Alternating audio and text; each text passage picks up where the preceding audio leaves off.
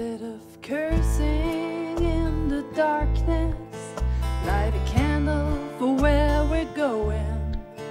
There's something ahead worth looking for. When the light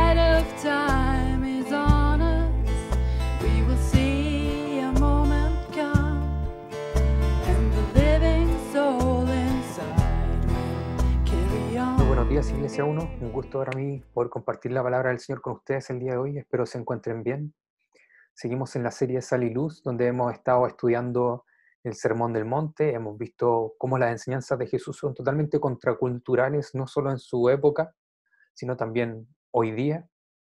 La semana pasada el pastor Jonathan nos enseñaba acerca de la espiritualidad contracultural y en esto veíamos tres características, que es eh, la compasión hacia el necesitado, el ayuno y la oración.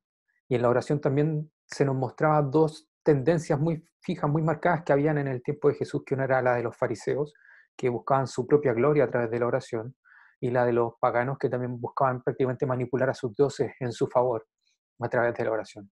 Hoy día vamos a seguir hablando de la oración, vamos a estar estudiando el Padre Nuestro y vamos a ver cómo este, cómo este modelo de oración que Jesús nos enseña no solo es contracultural ante estas dos posturas de su época, sino que sigue siendo contracultural incluso en el día de hoy.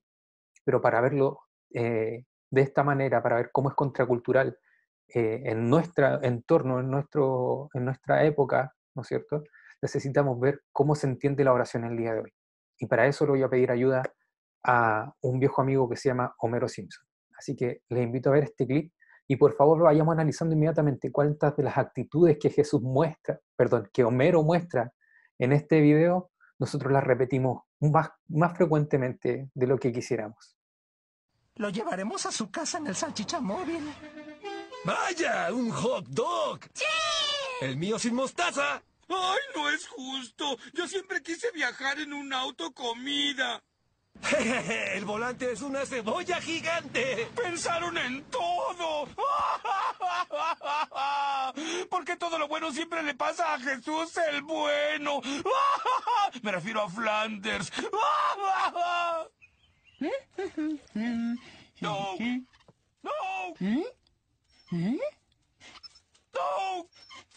No. No. No. ¿Qué estás haciendo? El césped es más verde del lado de Flanders. Sí, porque siempre te desmayas en el nuestro. No, no es eso. Él tiene algún secreto. Y voy a descubrir que es cueste lo que cueste. Flanders, ¿cuál es tu secreto? Jamás te arrestan, no necesitas dietas y tienes un césped genial. Me repugna. Bueno, lo que tengo se lo debo a mi trabajo, a una vida honesta, hilo dental, uñas cortadas, además de alguna plegarijilla de vez en cuando. Así que eso es todo. Una plegarijilla. Y ahora, Ken Burns, un documental de Ken Burns sobre la vida de Ken Burns. No, ¿Dónde está el control? Desde que era un joven, Ken Burns amaba dos cosas, el béisbol y el jazz. Se apoderaban de mi vida y jamás me cortaba el cabello. Bueno, si no tengo el control, me levantaré a cambiar de canal. Un minuto, haré lo que hace Flanders. Oh, misericordioso Dios, que has bendecido a la humanidad con dos clases de sopa de almeja. Ayúdame a encontrar el control. ¡Ahí está!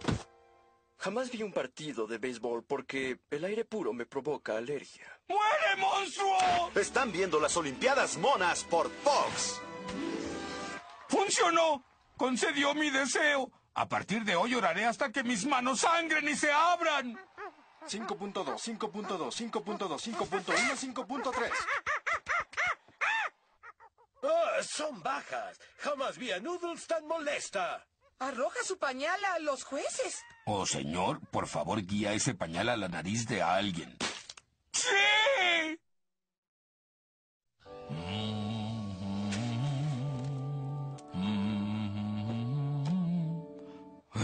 Dios vengativo, Dios amoroso. Dios vengativo, Dios amoroso. Dios vengativo, Dios amoroso. Dios vengativo, Dios amoroso. ¡Ah! Podría hacerlo todo el día y tal vez lo haga. Dios vengativo, Dios amoroso. Dios vengativo, Dios amoroso. ¿Instalando una estación de oración, Homero? Es que yo creía que Dios solo ayudaba a atletas profesionales y ganadores del Grammy. Pero ahora entiendo que ayuda a babosos como yo, Carl. Ah, parece tener sentido. Ah, por cierto, ¿viste a los jueces en el patinaje de monos? ¿Cuál plátano debes pelar para conseguir un 5.9? Ay, no podía creerlo.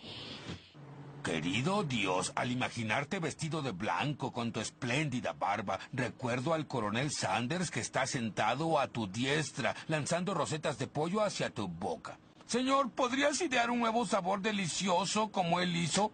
¡Te lo ordeno! ¡Oiga, cuidado! Tocino precocido Johnny Bench.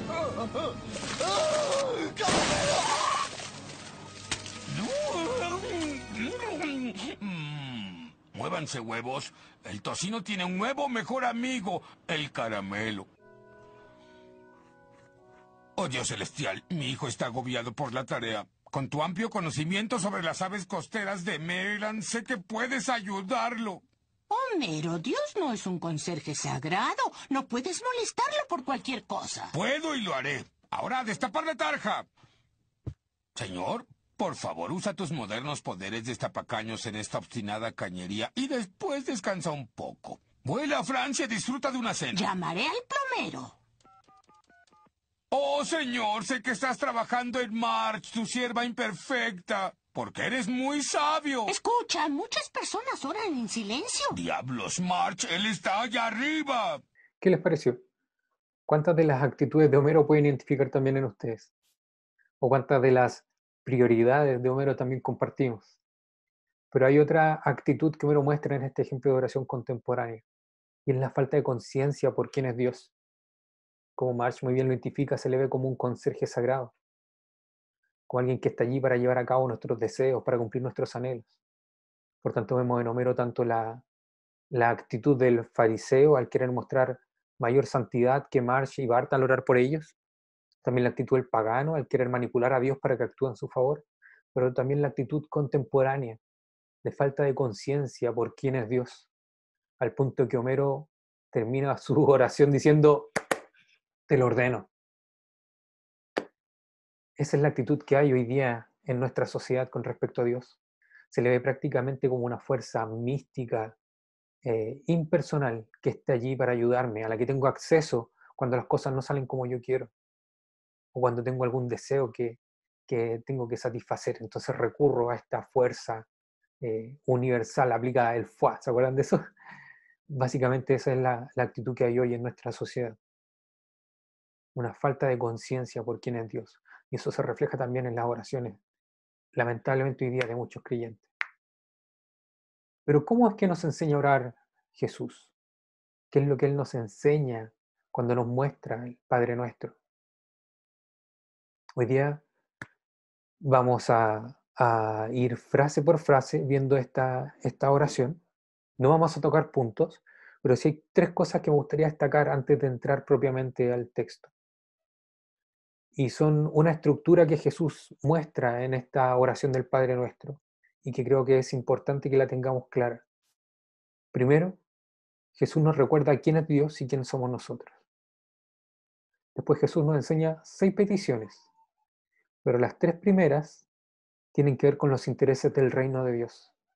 Y las últimas tres tienen implicancia en nuestras necesidades personales. Y esta prioridad es sumamente importante. Recordar quién es Dios, que su reino sea nuestra prioridad y posteriormente nuestras necesidades personales. Otra cosa que me gustaría destacar de esto es que Jesús no, no es que haga un borrón ni cuenta nueva, o no es que les diga a la gente que lo estaba escuchando, chiquillos, ¿saben qué? Todo lo que aprendieron de los profetas y de los sacerdotes de antes estaba mal, entonces olvídense de eso y de aquí para adelante oren de esta manera. No, prácticamente cada una de las frases, de los versículos que tiene el Padre Nuestro, es Jesús parafraseando eh, un salmo o presentando un principio que está en uno de los proverbios, pero ahora de una manera eh, más sencilla, por así decirlo, para que nosotros también podamos tener acceso a él en, en la oración. para que nosotros podamos encauzar nuestras oraciones de esta manera. Por tanto, lo que Jesús hace es darle continuidad a toda la revelación que Dios ya había entregado en el Antiguo Testamento. Y ahora eh, enseñarnos nuevamente esto para que podamos ir en su sentido original en el que Dios lo había inspirado. Vamos al texto. El sermón de hoy día tiene por título La oración contracultural. Y vamos a ver cómo oran aquellos que avanzan el reino de Dios. Versículo 9. Ustedes deben orar así. Literalmente Jesús dijo algo como, de este modo es que deben orar o así es como deben orar. La intención de, de, Él no es que nos aprendamos de memoria esto y lo repitamos como loro todos los días o a cada rato. Si no le habría dicho, usad exactamente estas palabras y no otras. La intención de Jesús aquí es mostrarnos un modelo de cómo debe ser una oración sincera a Dios. Lo que Él nos enseña aquí son características que nosotros debemos rescatar para también llevarlas a nuestra propia realidad y, modelar nuestras oraciones conforme a esta.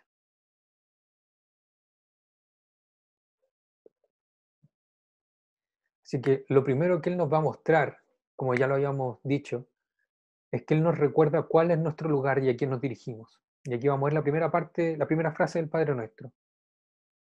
Padre nuestro que estás en el cielo. Padre nuestro comienza Jesús enseñándonos. Y esto lo encuentro maravilloso. Padre nuestro. Porque es contrario a lo que cualquiera pensaría al acercarse al Creador y Dueño del universo. Jesús no nos enseña a acercarnos primeramente con adulaciones o con halagos para alimentar el ego de un ser poderoso, como si se hacía al acercarse a los reyes o los gobernantes de la época. Tampoco nos enseña, tampoco nos enseña a acercarnos eh, con una falsa humildad, golpeándonos el pecho, gritando por misericordia y llorando. Tampoco nos enseña a acercarnos con miedo. ¿No será que Dios está enojado porque no ha ido a la iglesia, porque no ha visto los cultos? No, Jesús nos enseña a acercarnos con confianza, como el niño que se acerca a su papá, que sabe que le ama, que le protege y que quiere contarle algo en la intimidad y cercanía que comparte. Padre nuestro sugiere una gran intimidad y una gran confianza. Jesús no dice, oh juez nuestro que estás en el cielo, no nos enseña a acercarnos de esa manera y a pesar de que habría sido correcto porque Dios es el dueño y el juez de toda la creación, Él nos enseña a acercarnos con la frase Padre nuestro. Y en esto debemos reconocer la belleza y la ternura de las palabras que dijo Jesús. Porque en esto Él nos reconoce como parte de su familia, como hijos del mismo Padre, como sus hermanos. Padre nuestro indica una relación filial de amor y de confianza que tenemos con Dios por medio de la fe. También al decir nuestro, estamos reconociendo que otros tienen el mismo derecho y acceso a Dios y que son nuestros hermanos también. Es también un reconocimiento de que somos una comunidad diversa, sobre todo en Iglesia 1 somos una comunidad muy diversa, pero con una identidad en común, Dios es nuestro Padre. Este Señor soberano, creador, Dios, dueño, juez de la creación, nos enseña a acercarnos a Él como hijos amados. Padre nuestro. Y esa es la relación que Él tiene con nosotros, como la de un padre que ama a sus hijos. Y Él quiere que en esa cercanía, comunión e intimidad nos acerquemos a Él en oración. Y continúa Jesús enseñándonos que estás en el cielo.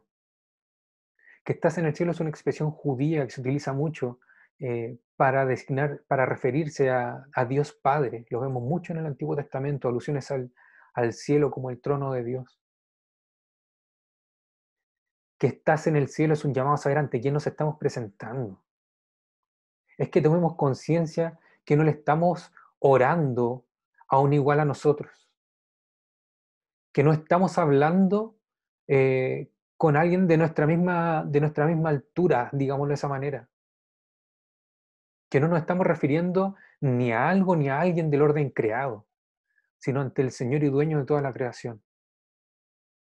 Que estás en, en los cielos expresa la trascendencia, la alteza y la gloria de Dios. Y nos pone en equilibrio con la inmanencia de Dios.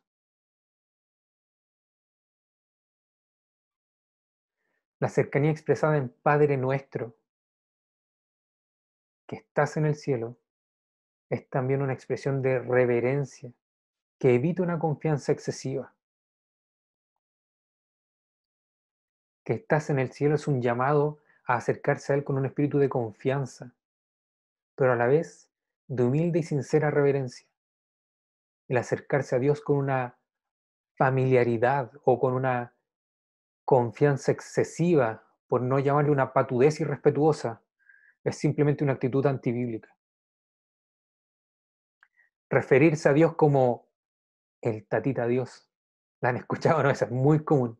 El tatita Dios. El caballero de arriba.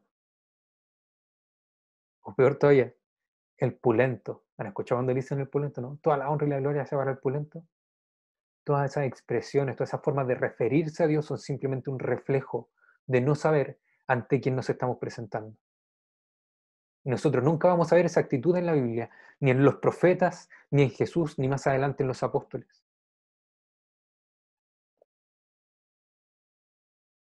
Cuando nosotros decimos Padre nuestro que estás en los cielos, estamos primeramente reconociendo la disposición de Dios y su anhelo de prestar oído a las alabanzas y a las peticiones de sus hijos. Padre nuestro. Y al complementarlo con que estás en los cielos, muestra su poder y derecho soberano a responder a las peticiones, disponiendo de ellas según su infinita sabiduría. Señor, esto es lo que yo te presento en oración. En tu sabiduría, ve si me respondes que sí o que respondes que no. Por tanto, en esta primera parte, Padre nuestro que estás en el cielo, vemos una combinación tanto de un amor paternal, cercano, con un poder celestial, soberano.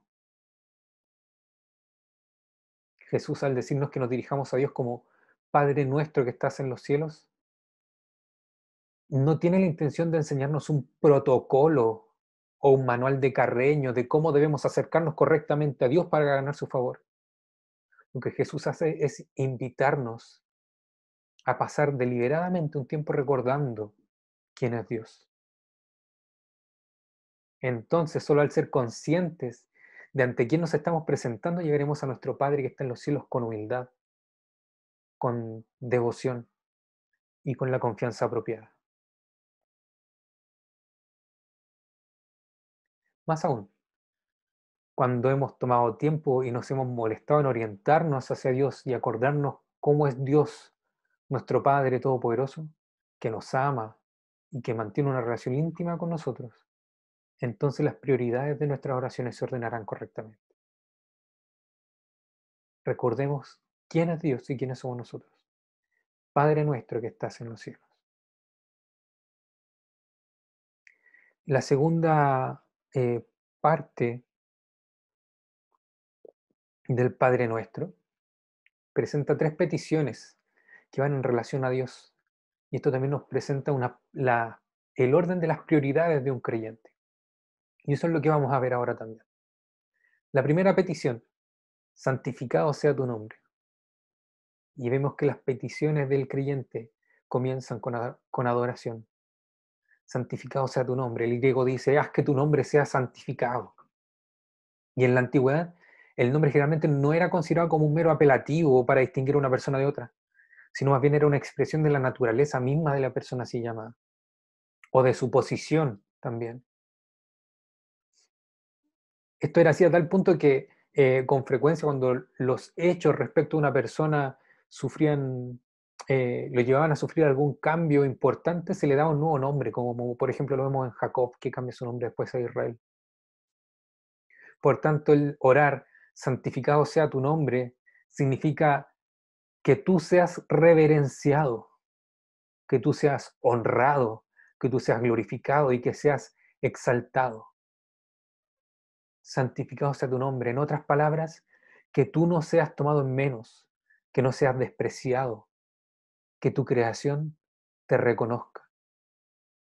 Eso es lo que nosotros expresamos en esta primera petición. Santificado sea tu nombre. Y aquí nuevamente Veo cómo la, la palabra nos confronta.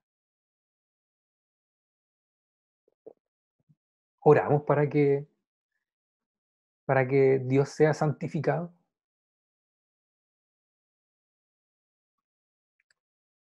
¿O deseamos ardientemente que reciba el debido honor que nuestras propias vidas, que la iglesia y que el mundo le debe a Dios?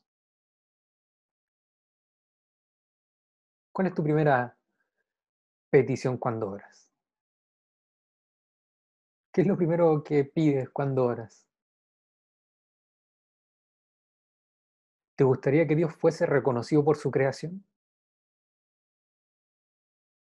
¿Te gustaría eso? ¿Te gustaría que Dios fuese reconocido por su creación? ¿Te gustaría que su nombre fuera santificado en toda la tierra?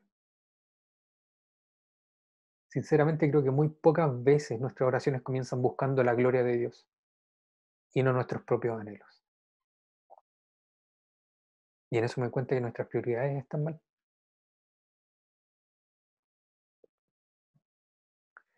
La segunda petición que Jesús nos enseña es, venga tu reino. Esta debe ser la segunda prioridad en nuestras peticiones. Un sincero deseo de que nada estorbe ni se interponga en los planes de Dios de redimir su creación. Venga tu reino es una declaración de la necesidad y deseos que tenemos de Dios. El ansiar estar con Él y no sentirnos satisfechos con lo terrenal, no importa lo bien o lo cómodo que estemos. Venga tu reino. Señor, queremos estar contigo pronto. Venga tu reino, expresa el deseo del que ora, de que el reinado de Dios se concrete. Es también una forma muy clara de orar por el progreso de la actividad misionera es orar por el establecimiento del reino de Cristo en los corazones de los hombres. Es orar porque la gracia y el poder transformador de Dios cambien la jactancia del ser humano en un reconocimiento de que hay cosas que yo no soy capaz de hacer y que solo Dios las puede llevar a cabo. Señor, que venga tu reino.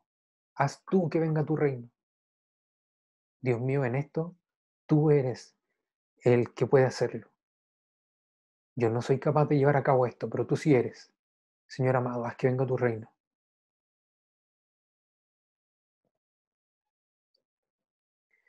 Pero en esto debemos también comprender que la oración por el establecimiento del reinado de Cristo en los corazones humanos no excluye la necesidad de trabajar. Tiene que haber predicación, tiene que haber misión, tiene que haber traducción, distribución y enseñanza de la Biblia. El orar porque Dios traiga su reino no anula nuestra responsabilidad de, embajadores de la reconciliación. Orare et lautare, decían los reformadores. Orar y trabajar. El orar para que venga tu reino es precisamente eso. Oremos y trabajemos. Señor, que venga tu reino, a reconocer que Él es quien cambia los corazones de los hombres, pero también en mostrar disposición para ser un instrumento en las manos de Dios para llevar a cabo sus planes. ¿Qué tenemos a mano para hacer hoy? ¿Qué oportunidades tengo de manifestar que el reino de Dios ya está en la tierra? ¿Qué área de esta creación contaminada por el pecado tengo la oportunidad hoy de redimir mediante el Evangelio. Orar para que su reino venga es orar para que su reino crezca. Esto por medio del testimonio de la iglesia que conoce a Jesús. Orar para que su reino venga es pedirle que pronto sea consumado el regreso de Jesús, que Él vuelva a tomar su lugar en gloria y majestad. Y esta es una oración que debemos mantener hasta la segunda venida de Cristo. Porque aunque el reino ya está aquí, todavía no está en plenitud. Por tanto, ¿qué tenemos a mano para hacer hoy? Señor, que venga tu reino. Pero ayúdanos también en este trabajo nuestro como iglesia, de trabajar para ti.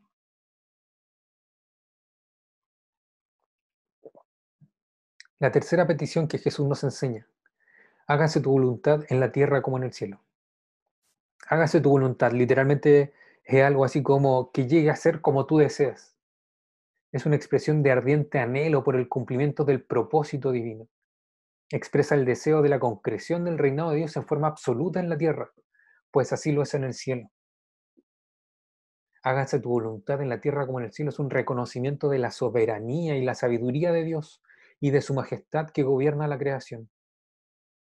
Si tuviéramos que parafrasear esto, podríamos decir, así como en el cielo se hace lo que tú deseas, que así también se ha hecho en la tierra. Pero ojo, no es simplemente eh, una manifestación de buenos deseos para con Dios, sino que también es una declaración de humildad y de disposición a trabajar para el reino de Dios. Es una muestra de confianza en Dios, declarando que nuestros anhelos deben estar sometidos a los de Él. No es una anulación de nuestros deseos, es una petición de que nuestros propósitos sean amoldados a los de Dios, para que nosotros seamos hacedores de la voluntad de Dios. Y no que Dios se amolde a nosotros, no importa por lo que estemos pasando. Es pedirle a Dios que nos haga obedientes y sumisos a su voluntad. Hágase tu voluntad en la tierra como en el cielo. No se puede ofrecer una oración más grande que esta tenemos que apropiárnosla, tenemos que hacerla nuestra. Que tu voluntad sea hecha primero en mi corazón, igual que en los cielos. Que tu voluntad sea hecha en todos los ámbitos de la tierra. Esta frase es tomada por Jesús precisamente en el Getsemaní, antes de ser encarcelado. Padre mío, si no es posible evitar que yo beba este trago amargo hágase tu voluntad, dice capítulo 26, versículo 42. Jesús sabía que lo que venía era difícil. Sabía que lo que venía sería doloroso, que sería humillante, que sería injusto, que pasaría por momentos de soledad y de traición.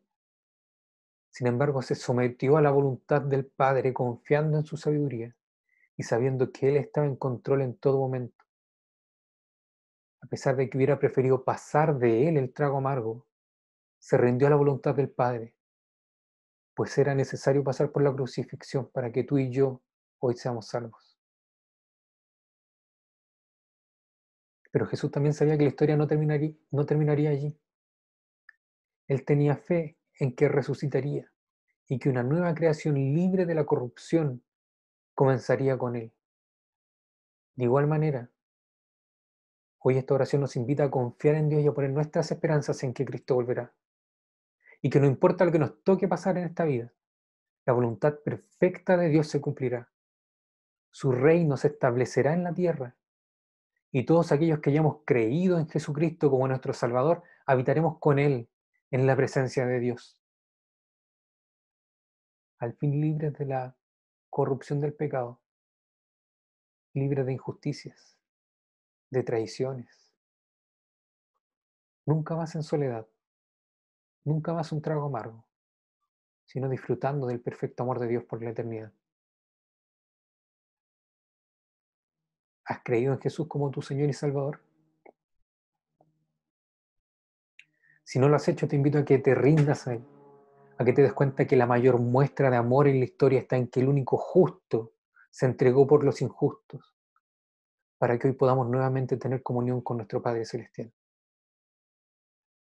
Todas las cosas que deseas en esta vida, todos los anhelos que puedas tener son secundarios cuando te das cuenta que lo que en verdad necesitas es a Dios. Y hoy tienes acceso a Él mediante el sacrificio de Cristo. Dios ya no está enojado contigo. Él no es un Dios lejano. Él se acercó y tomó la iniciativa para restaurar su relación contigo. Si has creído en Jesús, entonces tus pecados ya fueron pagados en la cruz. Y si es así, entonces te invito a que también ores. Hágase tu voluntad en la tierra como en el cielo. Señor, permíteme ser un instrumento a través del cual tus deseos sean cumplidos No importa lo que venga por delante, ayúdame a confiar en ti. Esto es lo que Jesús nos enseña en la primera parte del Padre Nuestro.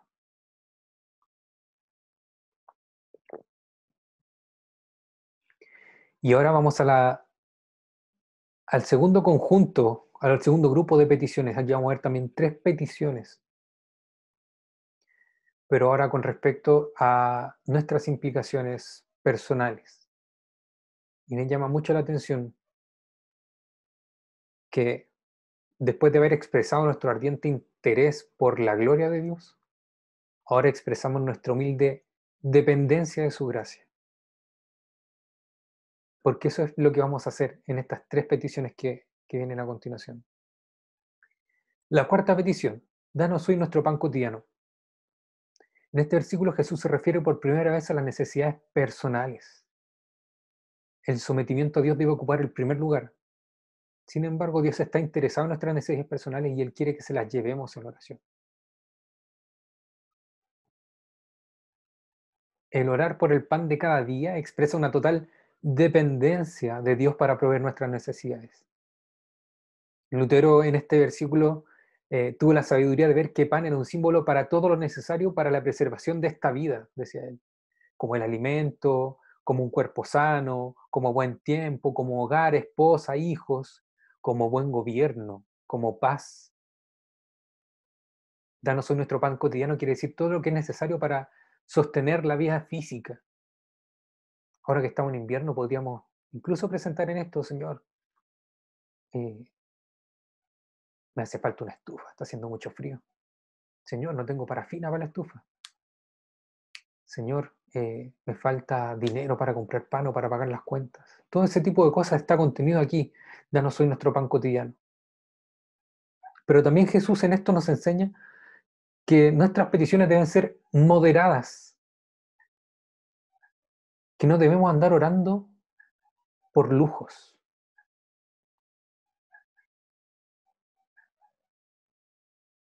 Y otra cosa que nos muestra también esta oración, danos hoy nuestro pan cotidiano, es un llamado a la confianza en el Padre Celestial, a no sentir ansiedad por el futuro, o a querer llenar nuestros graneros por el temor al mañana. Ojo, no es, no es que hacer provisión para el futuro sea algo malo, lo que sí se nos muestra es que la confianza en los bienes materiales es algo malo, porque es prácticamente actuar como si no hubiera Padre Celestial. Es confiar en las cosas en vez de confiar en este Padre nuestro que está en el cielo. Además podemos agregar que danos hoy nuestro pan cotidiano es un llamado a la generosidad. Por eso no dice dame mi pan para hoy, sino que lo dice en plural, danos nuestro. Es un llamado a comprender que nuestro sustento proviene de Dios y que nuestro trabajo no es la fuente de nuestros ingresos, sino el instrumento dado por Dios para nuestro sustento. Es un llamado también a ser caritativos, a no tenerle amor a las cosas materiales, sino que amar a nuestro prójimo y a saber compartir con él lo que Dios nos ha dado.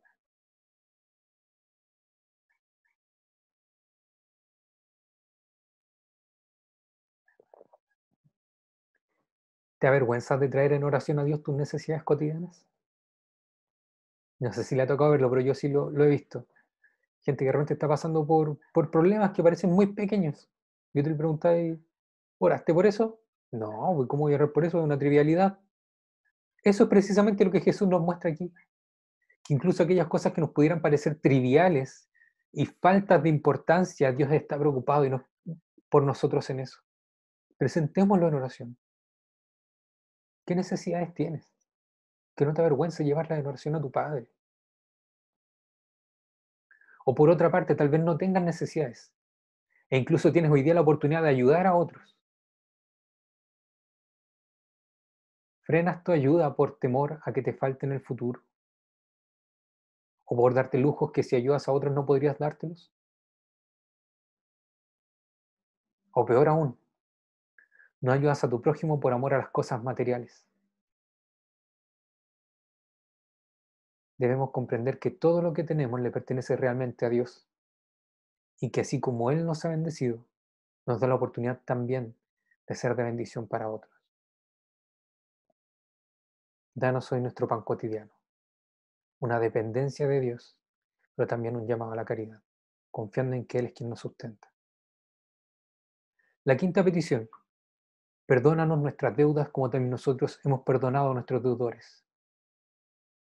Esta oración expresa otra necesidad personal, el perdón de Dios. El perdón es tan indispensable para la vida y el alma como el alimento lo es para el cuerpo.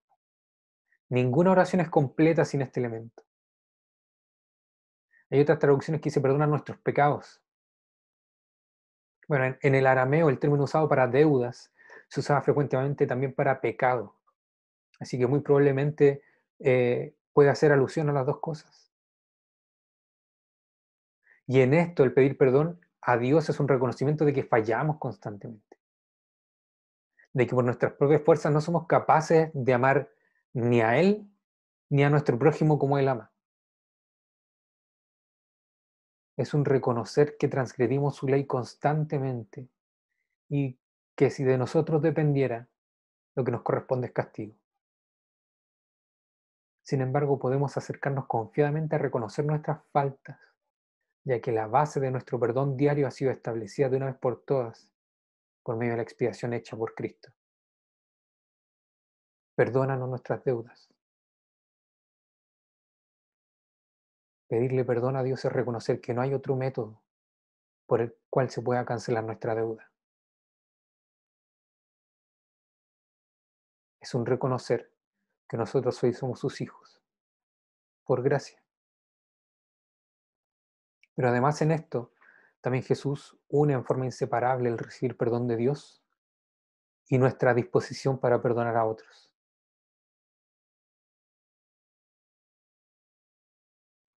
Y en esto vemos un llamado a, orar, a no orar por venganza. Querido hermano, querida hermana, guardar rencor y planear una venganza no solo es malo, sino también necio es desconfiar de la justicia de Dios, queriendo nosotros impartir el castigo usando a Dios como verdugo. En ese sentido, perdonar a los demás nos impartirá paz del corazón y de la mente, la paz que sobrepasa todo entendimiento. ¿Se ha, ¿Se ha, dado cuenta cuando guardamos rencor o cuando mantenemos el enojo? ¿Cómo nuestros pensamientos se trastornan con eso? cómo está todo el día dándonos vuelta en la cabeza y afecta todo lo que tenemos que hacer. Perdonar. Perdonar nos va a traer paz. Descansar en Dios nos trae paz.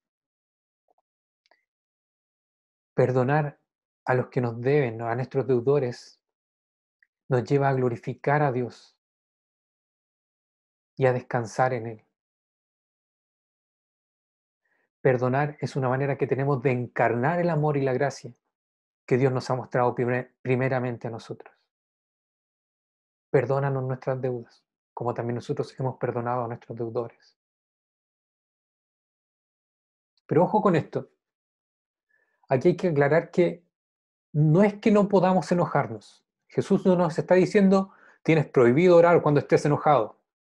Lo que Jesús nos dice es que no puede ser que nuestro enojo guíe nuestra oración. Si aún no hemos perdonado, entonces presentemos nuestro enojo en oración para que Dios nos recuerde cómo Él nos perdonó primero y nos ayuda a sacar la amargura de nuestro corazón. En lo que va del año, Dios nos ha dado duro con este tema, ¿no? ¿Será que aún nos resistimos a perdonar? ¿Será que aún guardamos algo en nuestro corazón contra alguien? Si es así, hermano y hermana querida, póngalo en oración y deje que Dios sane su corazón. Si Bravo y Vidal pudieron reconciliarse y hasta darse un abrazo, ¿cómo no vamos a poder nosotros, que somos conocedores del más perfecto amor y perdón? Perdona nuestras deudas como también nosotros perdonamos a nuestros deudores. Señor, ayúdanos a perdonar, porque de verdad que es algo que nos cuesta.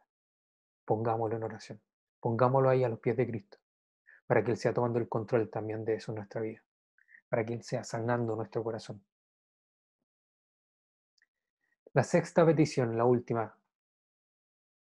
Y no nos dejes caer en tentación, sino líbranos del maligno. Esta petición expresa nuestro reconocimiento por el poder soberano de Dios sobre todas las fuerzas en el mundo. Expresa el sentimiento de humildad de quien se reconoce débil y necesitado de Dios para enfrentarse a las tentaciones diarias. Es una petición de ayuda a Dios para nuestro diario vivir en un mundo contaminado por el pecado. El pecador cuyo mal pasado ha sido perdonado ansía ser librado de la tiranía del mal futuro. No nos dejes caer en tentación. Es un deseo de estar atentos a todo aquello que podría inducirnos a pecar y ofender a Dios. Señor, no me dejes caer en eso. No quiero pecar contra ti, no quiero ofenderte, Dios. No me dejes caer en tentación. Es un pedido de auxilio ante las mentiras de Satanás que nos bombardean a diario para que abandonemos la fe, para que reneguemos de Cristo y para que nos sintamos indignos de acercarnos a Dios. No nos enfrentemos a la tentación solos. No creamos que por nuestras propias fuerzas seremos capaces de coquetear con la tentación sin caer.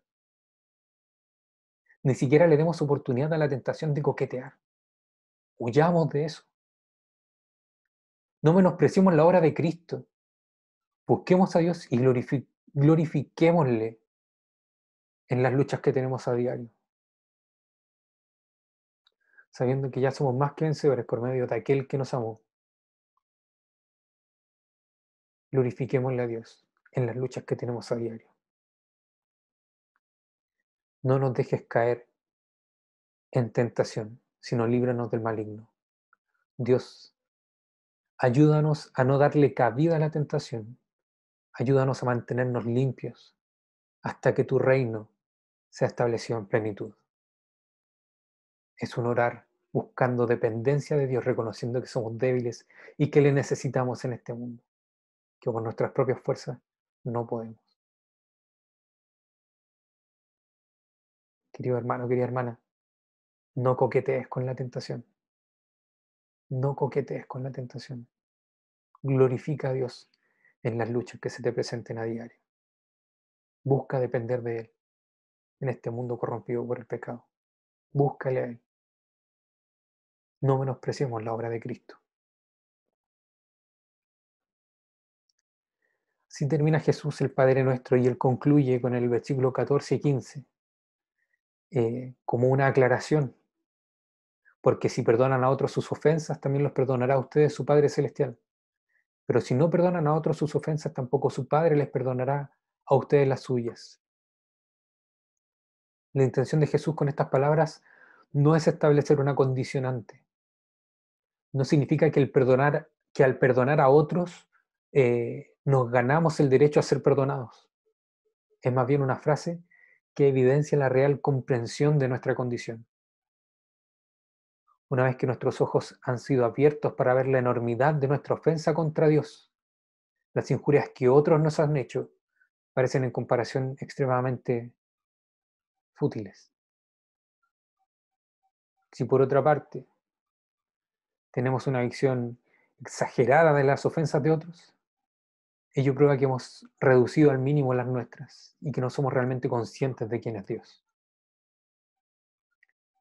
No importa que se nos haya hecho. Debemos perdonar completamente y para siempre, así como Dios nos ha perdonado. Así termina el texto de hoy. Y ya para ir concluyendo el sermón, el Padre nuestro, esta oración, modelo que Jesús nos deja, es una genuina oración cristiana. Si la oración de los fariseos era hipócrita y la de los paganos era mecánica, entonces la oración de los cristianos tiene que ser real, sincera en oposición a la hipócrita, reflexiva en oposición a mecánica. Jesús pretendía que nuestras mentes y nuestros corazones estuvieran involucrados en lo que dijéramos.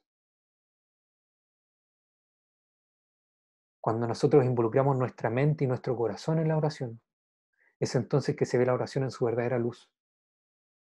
No como una repetición sin significado de palabras, ni como un medio para nuestra propia glorificación, sino como comunión verdadera con nuestro Padre Celestial.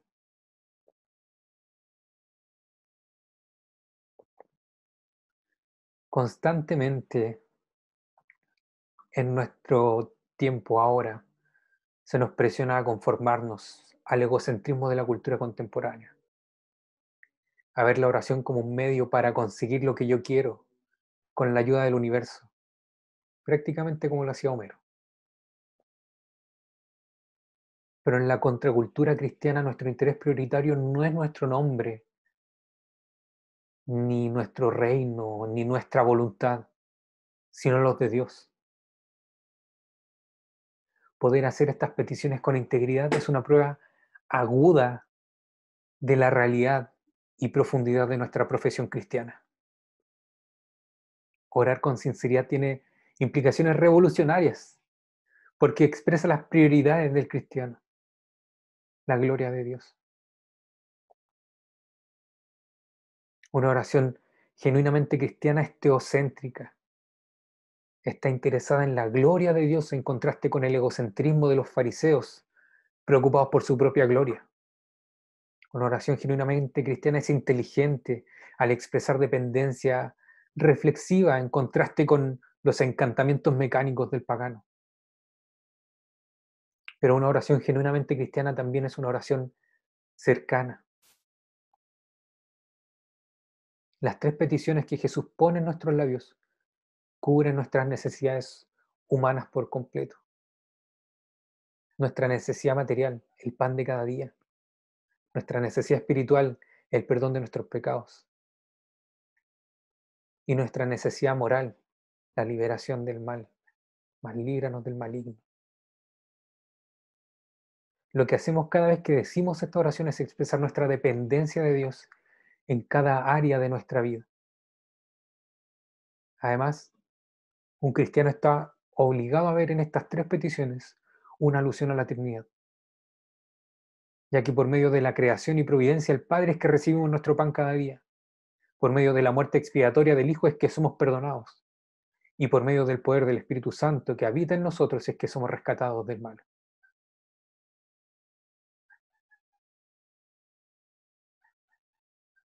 Por lo tanto, cuando nos acercamos a Dios en oración, no lo hacemos en forma hipócrita, como actores de teatro buscando el aplauso de los hombres, ni, ni mecánicamente como los palabreros paganos, cuya mente no está en lo que murmuran, ni tampoco egocéntricamente como Homero que veía en Dios un ser poderoso a su servicio.